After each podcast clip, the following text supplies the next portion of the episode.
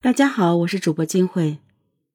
未满十八岁花季少女遇到意图贩卖她的女贩子，绝地反击，把女贩子给卖了，会被判刑吗？首先呢，这是一个真实的事件：未满十八岁的高中美少女不幸遇到人贩子要拐卖她，结果却被他反杀，将人贩子卖给了穷男人。高中少女一审被判三年，二审判免于处罚。让我们来回顾一下这个离奇的案子。美少女叫刘慧，高中毕业时还未满十八岁。高考结束，为了放松压力，她专门去城里游玩了一天。快乐之余，状况出在她准备回家的时候。她走进熙熙攘攘的车站。生涩的学生样，立即成了小扒手的目标。正要掏钱买票，才发现裤袋空空。李慧急得大喊：“我的钱包丢了！谁把我的钱包偷走了？”焦急并没有替他找回丢失的东西。大家围观了一会儿，便各做各的事了。车站丢东西这种事情已经见惯不怪了。刘慧急得眼泪汪汪。这时，一位衣着华美的漂亮女人走到她跟前，满脸同情和关怀。沟通了几句，光鲜女人说：“妹子，你钱包丢了呀？你要去哪儿啊？”刘慧鼻子一酸，眼泪哗哗的，说自己要回家。现在倒好，没钱买车票了。漂亮女人就问：“你家住哪儿啊？”刘慧一说，漂亮大姐眼睛放光，说：“那可真巧啊，咱们是老乡哎！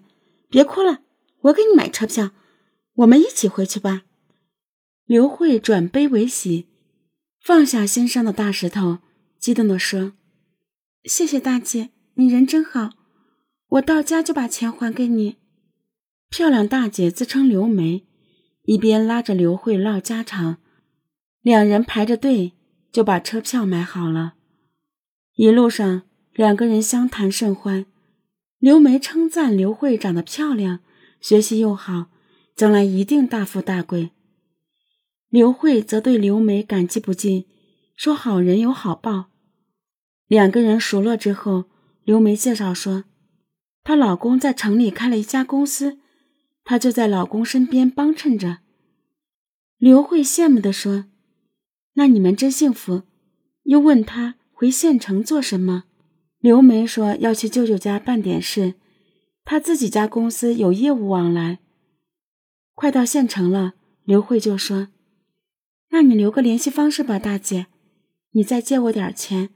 我到了县城还要坐汽车，然后要走一段山路才到家。”等我回到城里再去找你，把钱还给你。